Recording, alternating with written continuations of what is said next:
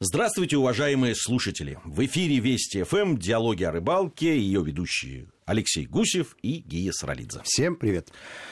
Пришло время, которое рыболовы не очень любят, чего уж там говорить. Ну вот сейчас и поговорим. Любят, любят они или нет? Не любят, да. Мирятся, не мирятся. Дело в том, что на большинстве водоемов России с середины апреля, ну, где-то раньше, где-то позже, начинается нерестовый запрет или запретка. Как запретка, ее... совершенно верно. Причем э, это же законодательно все закреплено, и ослушаться невозможно. Рыболовы по-разному реагируют. Ну, многие ругают законы, многие считают, что они-то закон-то напишут лучше. Но, тем не менее, какой он есть, такой он и есть. Я думаю, что э, совершенный он или несовершенный, это вопрос вторичный, но то, что это обязательная мера для того, чтобы сохранить рыбное поголовье, это совершенно однозначно. И следовать букве закона надо в обязательном порядке. Давай... А если вы хотите изменить, ну, действуйте в рамках закона. В рамках закона. Давай, э, может, не все, наверное, сейчас слушатели Вести ФМ э, знают, что это такое, нерестовый запрет. Давай э, просто в нескольких словах расскажем. Ну, в двух словах, в нерест запрещается ловить какими-либо иными снастями, кроме одной поплавочной удочки – на конце которой не более двух крючков. А в некоторых регионах к этим удочкам приравнивают донку. Но если донка, то без кормушки. Вне всякого сомнения, без кормушки. Ну, а те, кто ловит фидером, они пытаются оспорить это сразу, но вот нет кормушки и все. Либо донная удочка с двумя крючками, либо поплавочная удочка с двумя крючками. Все. Помимо а, ну, при этом нельзя этих ловить... ограничений. Да. Помимо этих ограничений есть еще э, важное ограничение. Категорически нельзя ловить э, в местах нереста рыбы.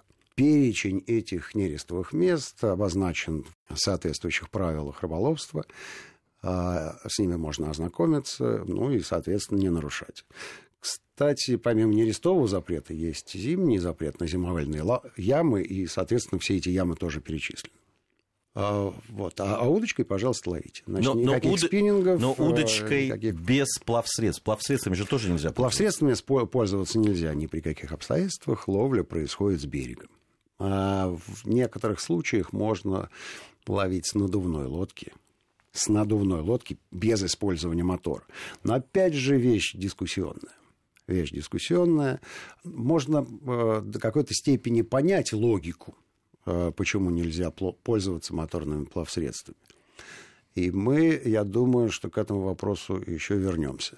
Но основное, что надо понимать, э, э, этот закон, к сожалению, регулирует только любительское и спортивное рыболовство. И совершенно никак не коррелирует с, допустим, с теми же энергетиками которые открывают плотину и закрывают плотину ровно тогда, когда им нужно дать определенное количество мегаватт. И совершенно им неинтересно, не рестится в этот момент рыба или нет. Баражируют на моторках в этот момент э, браконьеры или любители спортивного рыболовства или нет. И это, конечно, рыболовов раздражает чудовищно. Потому что они со своей стороны вроде такие молодцы и законы выполняют, ну, те, кто выполняет. А вот эти вот энергетики, им совершенно наплевать а проблему э, наличия рыбы в водоеме и ее нереста. И э, возникает конфликт интересов. Ну, на самом деле, э, антропогенный фактор, к сожалению, многогранен. И здесь не прийти к какому-то единому знаменателю – это кропотливая работа. И Но... кто-то ее должен вести, к сожалению, у нас нет. У нас просто отсутствуют Э, такие органы, которые могли бы э, эту работу довести до конца. Потому что все то, что сейчас делается, это профанация. Ушли в небытие общественные организации типа Союза рыболовов и охотников, то, что от них осталось, разогнать немедленно и отнять все, что у них есть. Я про охотников сейчас не говорю, там все понятно. Все-таки человек с ружьем, это определенные правила, это охот минимум, и дальше все регуляции. Что касается вот этих вот рыболовных союзов, которые получили в наследство э, какие-то угодья и пытаются всех э, затянуть э, в общество рыболовов. Потому что иначе ты не рыболов, если у тебя нет этой корочки. Это, конечно, совершенно неправильная история. Нет у них пороха, нет у них знаний, нет у них юристов. А главное, что у них нет поддержки сейчас. для того, чтобы от лица э, сообщества рыболовов выступать. Видимо, все-таки должна быть какая-то государственная регулирующая организация. Вот. Но ты же сам участвовал в э, этих дискуссиях, да, в ну, я не участвовал, я слушал в основном. Ну, а, пассивно, участвовал пассивно. Пассивно, да. Я э, просто, честно говоря, там на втором часу вот э, дебатов этих я потерял нить разговора и э, не очень понимал. И, и, и я думаю, что большинство ну, Э, рыболов-любителей на моем месте оказались бы в такой же ситуации. Да, Почти уверен. Да, э, очень все это туманно как-то, не, непонятно. И, конечно, когда сталкиваешься с тем, как это организовано, спортивное э, рыболовство, да, любительское рыболовство в других странах, например, да, как-то иногда хочется сказать, а можно так же тогда сделаем? И... Послушайте, оно организовано очень легко. Каждый, кто считает себя рыболовом, хочет ловить рыбу, покупает лицензию на год. Стоит она на наши деньги 600 рублей. А у нас незамедлительно возникла полемика относительно того, мы должны знать, куда уходят эти деньги. Вы реально хотите знать, куда уходят ваши 600 рублей, если у вас за 600 рублей есть бумажка, вот какая надо бумажка, которая дает нам возможность везде ловить рыбу. Или мы не будем э, разбираться, куда эти 600 рублей ушли? Ушли в государственную организацию, которая регулирует э, наличие ну, рыбы в конце концов, и правила на водоеме. В конце вот концов, проверить, э, как работает ну, и проверяйте. Да, государство. Это, да. У вас есть законное право всегда.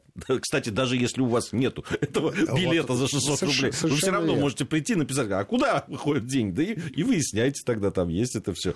Ну, да, действительно, эта дискуссия, она такая многогранная, но я думаю, сейчас не об этом мы Дело говорим. в том, что у нас очень большая страна и очень разные условия. Это правда. Очень разные условия в каждом из регионов, поэтому... Это вот, вот тот случай, когда, конечно, сложно. региональные власти должны очень многое взять на себя, мне кажется, вот в, в установлении да? вот таких правил, в того же, кстати... Э, ну, назначьте у себя 300 рублей. Или, или бесплатно там людям, которые здесь родились и, и без рыбы прожить не могут, какие-нибудь якуты, да, или, или немцы. Ну и ради бога, пусть они ловят без, без всяких лицензий. Но у него же э, написано, что он якут и здесь родился. Ну и прекрасно. Нет, ну, есть же там квоты есть. Возвращаясь к Э, в, вот, кстати, к, нере, к нерестовому, да. да, там и запрету, и вообще проблема нерестилищ. Кстати, вот когда мы в прошлой программе мы говорили об этой поездке на Волгу, мы ведь с, с инспектором да. рыбоохраны да. поговорили, и очень э, было много сказано о том, что вот э, из-за того, что меняется система сброса воды, да, оно было когда-то в одно время это делалось, потом поменяли вот эту регуляцию, стало по-другому, и вот от этого, конечно, очень страдают нерестилища. В первую очередь в первую страдают очередь, нерестилища, да. но и надо понимать, что э, зимы разные по снежности бывают.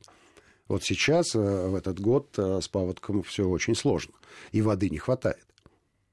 Ну, категорически не хватает. То есть я не исключаю того, что, допустим, на той же Нижней Волге вот эти вот заливные луга, полои так называемые, будут заполнены не целиком. А это значит, часть из них перестанет быть нерестилищем, родильным домом для рыбы. И это, вне всякого сомнения, скажется на популяции рыб в этом регионе.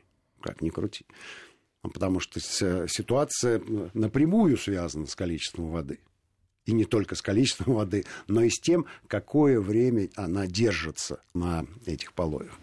Потому что что происходит э, стандартно для большинства карповых рыб? Они не рестятся на травке. Банально на травке. Откладывают икру, значит, глубина должна быть небольшая. Солнышко должно жарить. Жарить как следует. Естественно, инкубационный да, период, когда из э, вот этого вот и корки вылупляются мальки. Чем он э, короче, тем он лучше. А дальше этому мальку надо чего-то поесть и скатиться в реку уже более-менее подготовленным к непростой взрослой жизни. Потому что там его поджидают щурята, которые подросли. И не только щурята. И не только щурята, но и взрослые рыбы, и, и, и собственно говоря, взрослые рыбы и того же вида. Сазан в это время мальком ого-го как почуют себя совершенно не стесняясь того, что это его прямые родственники.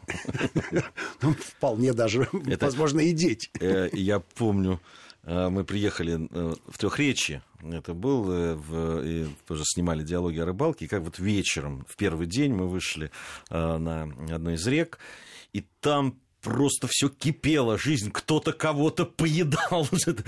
Да.